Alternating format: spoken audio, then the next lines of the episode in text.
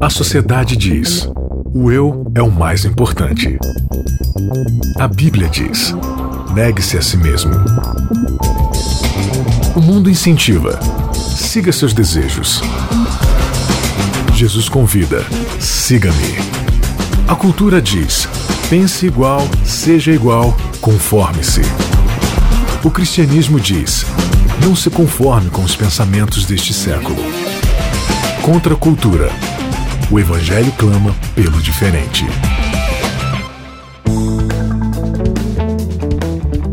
Seja mais uma vez bem-vindo ao Contra a Cultura. Que bom que você está com a gente. Esse é o episódio de número 6 de uma série de três episódios dessa temporada. A gente sempre repete, são três episódios que você está junto com a gente estudando coisas diferentes aqui, um jeito diferente de pensar, de estudar a Bíblia. Isso é muito bacana. Você pode ouvir e baixar todos os nossos programas anteriores através do seu aplicativo de podcast. Não sabe o que é podcast? Dá uma pesquisadinha aí, tem aplicativo para baixar e você pode procurar aí pela palavra Contra a Cultura, assinar o nosso canal, é totalmente de graça, você não paga nada por isso, e aí você pode é, compartilhar aí ouvir quantas, quantas vezes você quiser, direto do seu celular, onde você quiser também, tá? Vem com a gente, o Contra a Cultura é para mim, é para você, é para todos nós que queremos aprender a cada dia com a pessoa de Jesus Cristo. E aqui comigo, para aprendermos juntos, Isaac Rezende, tudo bem?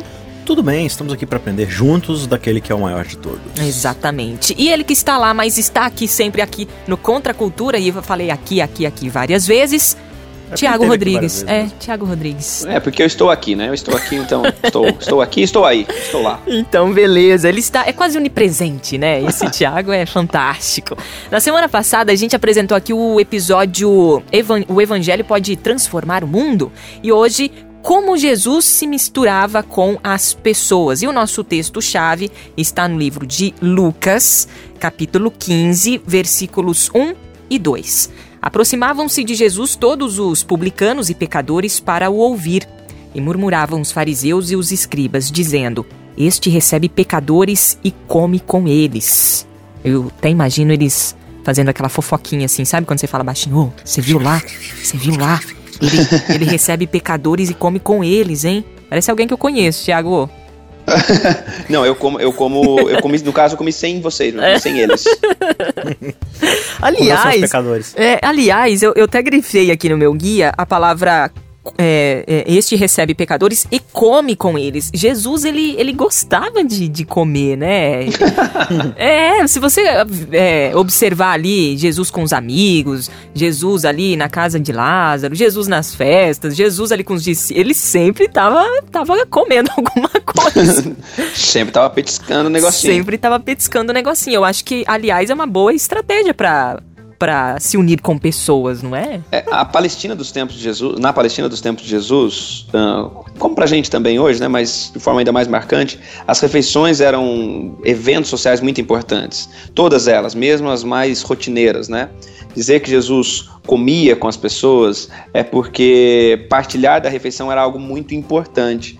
Então Jesus dava, Jesus dava importância, as pessoas davam importância a ele, ou seja, comer com as pessoas é porque Jesus tinha trânsito com essas pessoas, ele se sentia bem com essas pessoas, as pessoas se sentiam bem com ele também. Existia comunhão. Comer junto era essa coisa de viver em comunhão. E quando Jesus comia com as pessoas é porque ele estava vivendo em comunhão com elas, né? Essa era a ideia. Que comer, comer, partilhar da refeição era viver em, em comunhão. Muito bem.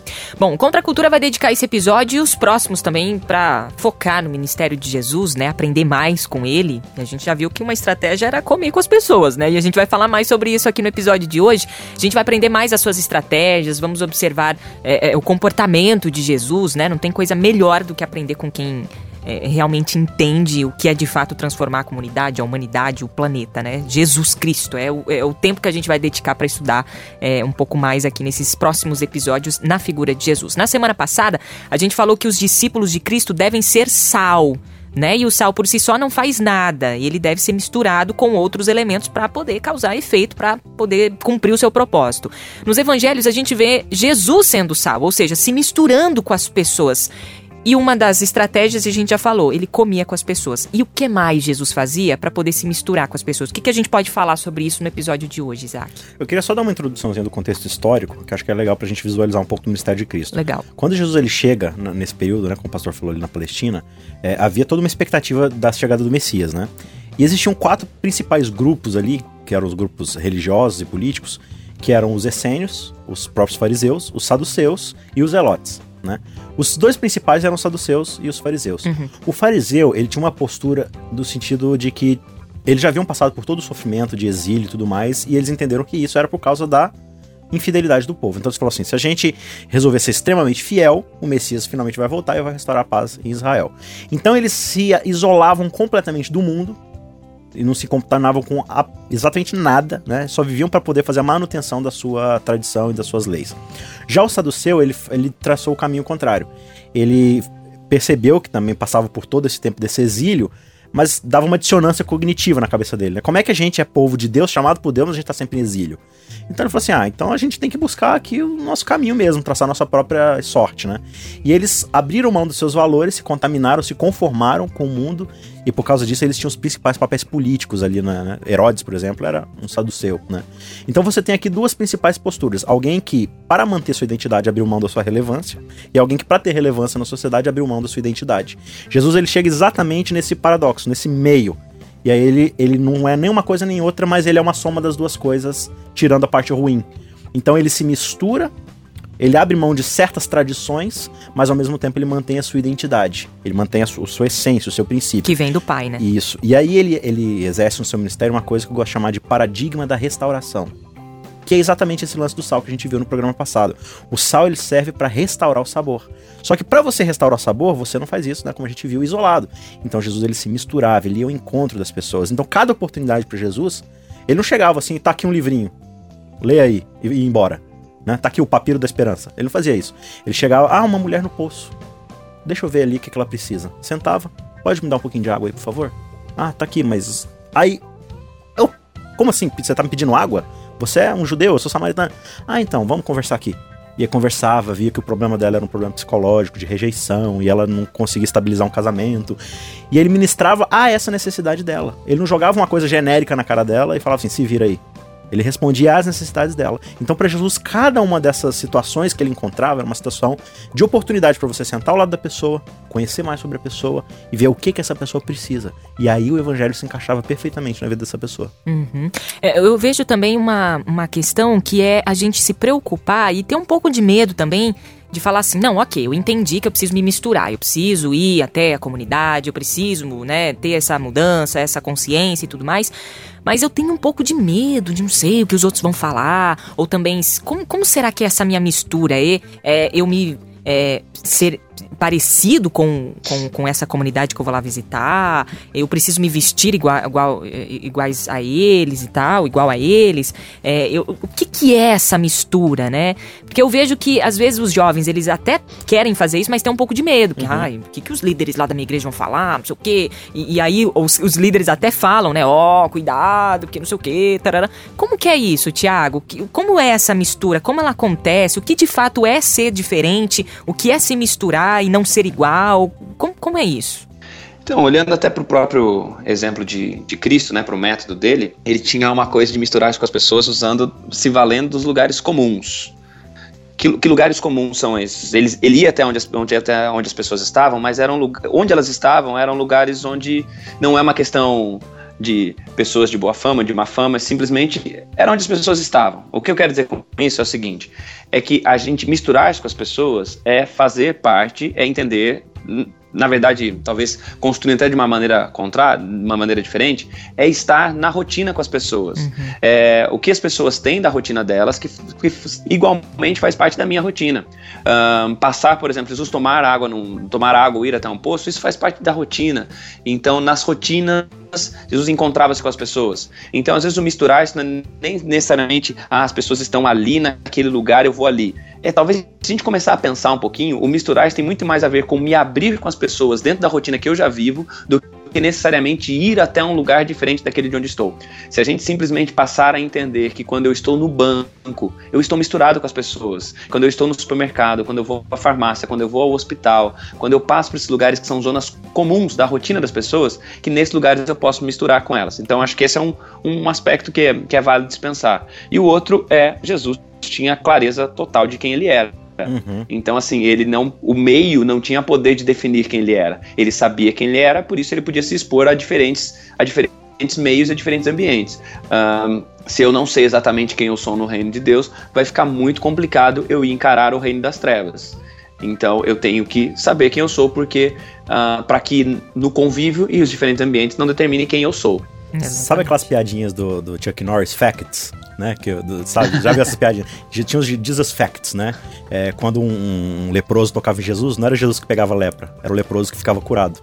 Né? Então é. Jesus ele era transformador nesse aspecto. Isso é estar no mundo e não ser Exato. do mundo. Isso né? que o Tiago falou é muito importante, porque é, é o que Paulo vai falar, né? Não vos conformeis com o mundo, mas sede transformados pela renovação da mente. E como é que acontece a renovação da mente? É através do Espírito Santo que nos conduz à Escritura. Hoje, infelizmente, a gente como igreja, a gente está muito mais apegado às tradições do que aos princípios bíblicos. A gente precisa entender claramente, isso só vai acontecer mediante o Espírito e a Palavra. Entender o que, que é nosso princípio, o que, que são valores inegociáveis para gente. Né? Quais são os princípios que a gente realmente deve se apegar e o que é simplesmente uma tradição que, embora ela tenha um papel importante lá na igreja, para o mundo isso não vai fazer diferença nenhuma e a gente pode contornar isso e ministrar as necessidades das pessoas. Mas isso só vai acontecer, como o Thiago falou, quando eu entender quem eu sou, quais são os meus princípios, o que move o meu relacionamento com Deus, onde o Espírito Santo quer que eu atue. E isso só acontece estudando a Bíblia e se relacionando com Deus. Uhum. Só que a gente na igreja, a gente nem isso faz. A gente está acostumado aí a um evento, aí uma programação social, com aqueles que são iguais a nós, ou seja, um monte de gente pecadora que acha que não é, né? Então a gente se acostuma com isso e acha que lá fora as é uma, é uma bolha, né? Até o nosso guia traz essa palavra, eu achei até interessante. É, a gente às vezes vive numa bolha, né? Quando você olha para os lados, você vê que, que há pessoas parecidas com você, na fé, no comportamento, na, na, nas convicções, na, na, na enfim, uhum. né? nas atitudes. E, e, aí você não acaba se misturando, você não é sal, você tá dentro do saleiro, né? Uhum. E aí é, é, complica. Quando a gente vai para Jesus, a gente vê que ele não ia só à sinagoga. Ele Não. estava nas festas, ele estava ao poço, ele estava nas ruas, ele estava na casa de amigos e geralmente tinha uma boquinha ali, né? Tinha uma comida ali também para alegrar o ambiente, né? Para poder compartilhar, né? E, e, Jesus, olha que interessante, ele também não ia, ah, vou lá na casa de Lázaro hoje fazer uma, uma reunião de oração lá hoje, né? Vai ter um pequeno grupo lá, ou, ou, sempre com esse objetivo, né? Não, eu tô indo porque tem um compromisso lá. É, não, ele vai à casa dos meus amigos dos meus amigos. Uhum. Inclusive, ele se convidava, né? O exemplo de Zaqueu. Uhum. Zaqueu, eu vou lá na tua casa hoje Boa. comer, viu? Você prepara lá um negócio que eu tô chegando. Então, assim, ele se relacionava, era só isso, né? E não, a gente sempre tem uma desculpa. Não, mas eu vou fazer o que lá? Não tem nada, né?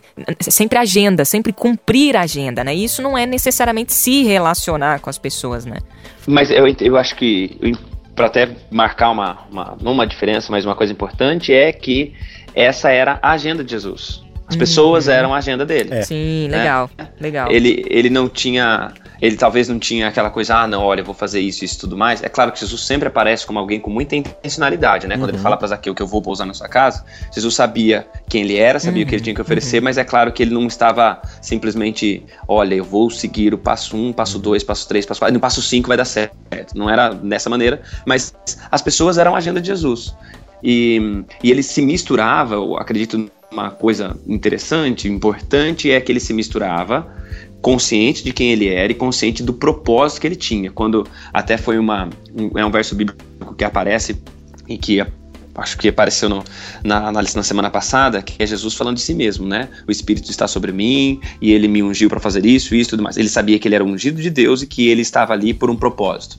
Acredito que mais do que nunca, as nossas comunidades elas precisam rever o propósito pelo qual elas existem, porque e, e, não só as comunidades, como a gente como indivíduos também, porque grande parte da transformação coletiva se dará quando os indivíduos experimentarem mudanças, transformações, na verdade. Um, pensando nisso, eu, tô dizendo isso por quê? Porque quando eu penso que, até o Isaac tá falando da igreja que vira lá e a gente só fica lá junto e a gente vai lá assistir um evento e tal, é natural que depois de um tempo, uh, principalmente quem, quem conheceu a igreja no, no meio da, da, vida, né, passou a fazer parte da comunidade no meio da vida, a gente vai reprogramando realmente as nossas, as nossas as nossas amizades, a uhum. gente realmente deixa de ter algumas coisas em comum com pessoas que pensam diferente, a gente passa a, a curtir algumas coisas que outras pessoas já não curtem mais. Uhum. Tipo, sábado à noite jogar imagem em ação, é um negócio que é bacana para os crentes, mas não é muito bacana para quem está em outra pegada. Então a gente precisa, é claro que isso acontece. O que a gente precisa cuidar é que nessa naturalidade de ir se aproximando dos semelhantes, a gente não negligencia o nosso papel com os diferentes. Uhum. E o papel com os diferentes se dá nesses, nesses momentos, nesses encontros que acontecem todo o tempo. E é essa, essa maneira de pensar que Jesus tinha todo o tempo. Bem, eu não posso estar, eu não, eu não vou, talvez Jesus ele não operava fazendo certas coisas, mas ele pensava o seguinte, bem, aqui onde eu estou, no lugar onde eu estou, nessa nesse momento de refeição, é um lugar comum onde eu estou, é onde eu posso estar é onde eu estou com os diferentes e eu posso fazer a diferença também. É, é esse, esse é o nosso propósito, né? Porque se a gente ficar. É, é, são os dois extremos. A gente não pode também se conformar ao que a gente era antes, né? Nós somos criaturas, teoricamente, né? Nós deveríamos ser criaturas transformadas. Então, realmente, a gente, a gente vive uma, uma, uma novidade de vida. Mas é o que o pastor falou lá no começo. É, existem coisas em comum que a gente trafega juntos, entendeu? E muitas vezes a gente tem oportunidades de, de se conhecer, conhecer uma pessoa, de conversar com ela no trabalho, na sua uhum, faculdade, uhum. né? No passe, né? Você está estudando, às vezes você não estuda numa escola que é, que é confessional, você tem seus amigos lá, entendeu? Então, é, não, gente, eu não, eu não jogo bola, eu não, sei lá, não passeio no shopping, eu não, né, eu não vou na casa de vocês fazer trabalho junto, tal, nada disso, eu só vou na igreja. Não, todo mundo tem sua rotina, né? Então a gente precisa, é, é, naturalmente, como o Thiago falou, né? Jesus tem a sua intencionalidade. E nossa intencionalidade é sempre ser transformação na vida das outras pessoas. Mas isso precisa acontecer de forma genuína e natural. Né? É, ter agenda no sentido assim, eu só vou ser amigo dessa pessoa para poder evangelizá-la. Uhum. E aí, no momento em que ela não recebe mais os meus conselhos, ou ela não quer mais saber, aí eu não, não quero mais ser sua amiga. Não, a gente até falou um, um, uns programas bem atrás, aí, antes dessa série, né? Sobre essa coisa de você deixar a pessoa ter o tempo dela de, de, de, matura, de maturação, de transformação, é, né? Porque isso não é o nosso papel, né? De madurar é, ou. É do Espírito Santo. A gente tem que estar ali para ser uma referência positiva que, claro, aponte para Cristo, né? Então, ah, a pessoa não quer saber de pegar não, continua sendo amigo dela. Né? A não ser que chegue um momento em que você está percebendo que ela está sendo mais influente na sua vida do que você na vida dela, pro lado negativo, né? Aí talvez seja momento de você realmente colocar ou um ponto final ou tentar dialogar com ela, ver, né? É, é repensar essa proximidade, né? É, mas claro, conversa com ela antes, vê se é possível você pacificar e... esse relacionamento, né? E eu tenho, eu tenho para mim que a gente, eu tenho visto isso, que a gente tem confundido um pouquinho uh, e no momento que a gente está falando muito sobre discipulado, às vezes tal, a gente tem confundido discipulado com doutrinação. Uhum. E às vezes a gente pensa que eu, nós vamos fazer discípulos através da, de doutrinar as pessoas. E o que acontece sim, eu estabeleço uma relação com a pessoa, eu ofereço um estudo bíblico, eu termino o estudo bíblico, acaba o relacionamento se ela se torna, se ela vira crente, se ela passa a ser da minha igreja, esse relacionamento vai continuar de uma outra maneira, ou mas se não, acabou. E o que a gente precisa entender é que nesse chamado da gente de fazer discípulos, que é o chamado de Jesus, né, ir por todo mundo e fazer discípulos, fazer discípulos é envolver-se com as pessoas, é eu faço parte da vida delas e permito que elas façam parte da minha, eu me permito ser afetado pelos problemas delas. Só que como eu serei afetado se eu estou à distância? Como eu serei afetado se eu não sei quais dificuldades são essas, né? Então, o misturar-se de Jesus tinha a ver com isso, permitir-se afetar, ser vulnerável às pessoas. Talvez uh, esse seja uma coisa que a gente precisa redescobrir ou começar a praticar aos poucos na vida da gente mesmo, ser vulnerável, ser olhar para o frentista que está abastecendo meu carro e pensar que sujeito, não que eu vá lá começar uma conversa com ele, vou me tornar amigo dele talvez naquele momento, mas começar a pensar que é uma pessoa que tem lutas, é uma pessoa que chega cedo, que vai embora tarde, que está passando por problemas, está passando por dificuldades, começar a me, me tornar vulnerável às pessoas. Olha que interessante. E até falando sobre isso, pegando o gancho, é, aqui no nosso guia de estudo, eu cheguei a sublinhar e eu, eu queria ler aqui rapidamente o que a escritora Ellen White é, na, no livro A Ciência do Bom Viver, página 17 a 28, ali nesse trecho, vou, vou, vou, ler só um trechinho. Ela diz o seguinte: Não podemos nos aproximar dos perdidos sem passar tempo com eles. Não há um chamado para hibernar no deserto evangelizando lebres há aqui um convite para que nos misturemos, assim como Jesus, com as pessoas sem atrativo, os pobres e os perdidos. Jesus jamais comprometeu sua fé, mas gostava de ir aonde estava pecadores, onde havia pecadores. As pessoas que se sentiam mais à vontade ao redor de Jesus eram os pecadores e os que se sentiam mais desconfortáveis eram os supostos santos. Mas Jesus não prestava atenção a isso, porque ele tinha suas prioridades na ordem correta. Ele veio para salvar os pecadores. Essa era a sua missão e deve ser a nossa missão, mesmo que contrariemos alguns santos. Mesmo que você escandalize aquele irmãozinho que você, né? É que a gente tem sempre essa coisa, não, não posso escandalizar o irmão mais fraco. Só que geralmente aquele que a gente chama de irmão mais fraco é um irmão que está há 30 anos na igreja e continua implicando com as mesmas picuinhas. Irmão, você tá 30 anos na igreja e todo mundo faz só a sua vontade, você não é mais fraco, você é mais forte, porque todo mundo te obedece. Então esse não é o irmão que, que, que, vai ser escandalizado. O fraco que é escandalizado é aquele que acabou de entrar e que está pisando ainda os primeiros passos da fé e a gente precisa ter paciência com ele. Mas esse é justamente o que a gente enxota para não escandalizar o que está 30, 50 anos na igreja. Agora, a gente até falou uns episódios aqui anteriores, é como lidar com a unidade em meio Sim. à diversidade, né? É. Sempre com equilíbrio, sempre com respeito, porque há aqueles que a gente escandaliza de fato. Agora, Sim. como lidar com eles? De maneira educada, carinhosa, porém honesta e objetiva. É né? o que ele falou, ela fala aí, Jesus ele tinha suas prioridades do jeito correto. O que, que é prioridade para mim? Escandalizar um cara 50 anos na igreja, um cara que é fariseu, mestre da lei, que conhece a Bíblia de cor, ou um gentil, né, um samaritano, que está desesperado para ter um relacionamento comigo e não pode por causa de algumas tradições. Uhum.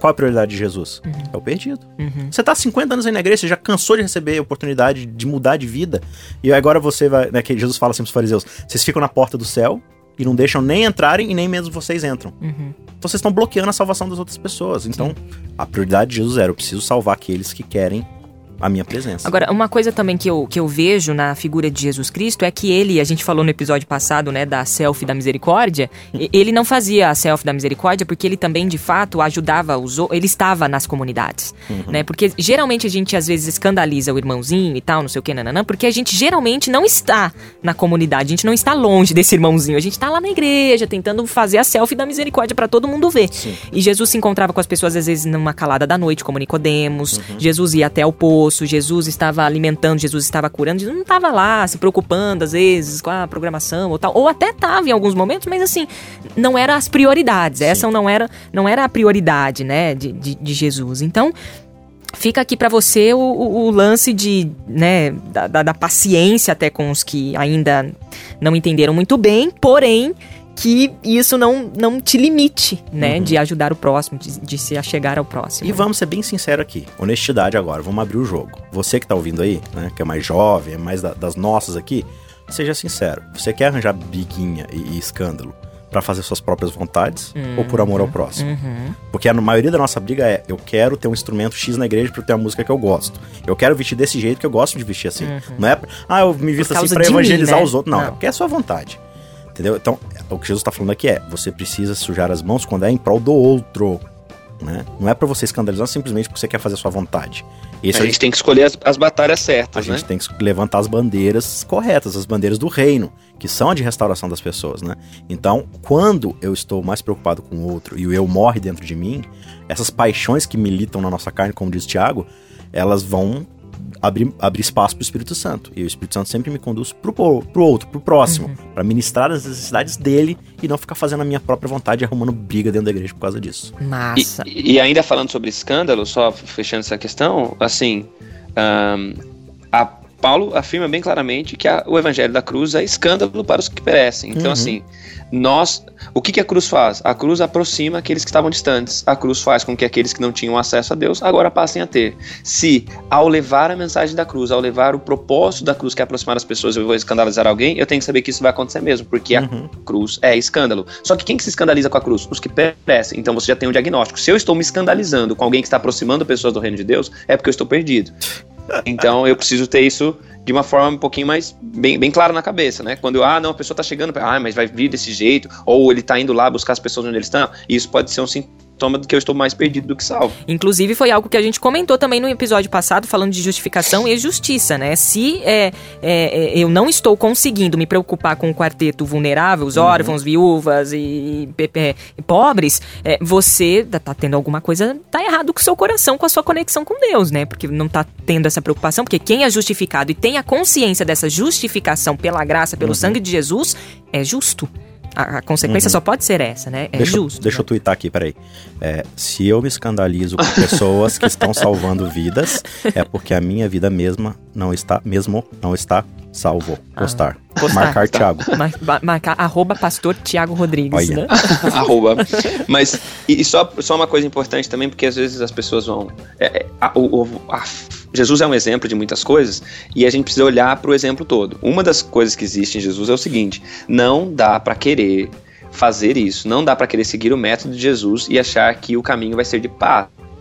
Então, ah, não, nós vamos nos misturar com as pessoas, vamos fazer um grupo aqui, a gente vai fazer as coisas e tal, e achar que isso tudo vai ser bonito. Não vai ser. Jesus foi perseguido, ele foi julgado. Então, querer ir por esse caminho e não ser julgado, não dá. O que você precisa escolher já de antemão ao entrar nesse caminho é que os julgamentos não vão lhe paralisar como aconteceu com Jesus. O julgamento não parava Jesus. O julgamento e a opinião das pessoas não fez com que ele ah, não, deixa eu parar um pouquinho. Não, ele, se, ele continua em movimento a despeito das, das observações, das críticas das pessoas, e essa é algo que eu preciso levar para minha vida. Eu preciso me continuar em movimento a despeito das críticas e das observações contrárias. Muito bem, final de mais um Contra a Cultura. Estivemos conversando aqui e, e apresentando o episódio número 6, é, como Jesus se misturava com as pessoas. Esse é o primeiro episódio aí que a gente entrou falando sobre a figura de Jesus e os próximos a gente vai falar mais ainda da figura de Jesus Cristo. Como Jesus desejava o bem das pessoas, como ele, como ele manifestava compaixão pelas pessoas, ministrava as necessidades das pessoas, conquistava a confiança das pessoas, enfim, tem muita coisa legal ainda pra gente discutir sobre a figura de Jesus Cristo nos próximos episódios aqui do Contra Cultura. E na semana que vem tem mais episódio aqui para vocês, Isaac. Até lá. Até lá, juntos e misturados. Muito bem. Pastor Isaac. Ah, Pastor Isaac não. Pastor Tiago Rodrigues. Pastor Tiago Rodrigues. Apóstolo Tiago. É, até semana que vem. até semana que vem. Muito bem. Obrigada a você que faz acontecer o Contra Cultura. Até semana que vem. Contra Cultura. O Evangelho clama pelo diferente.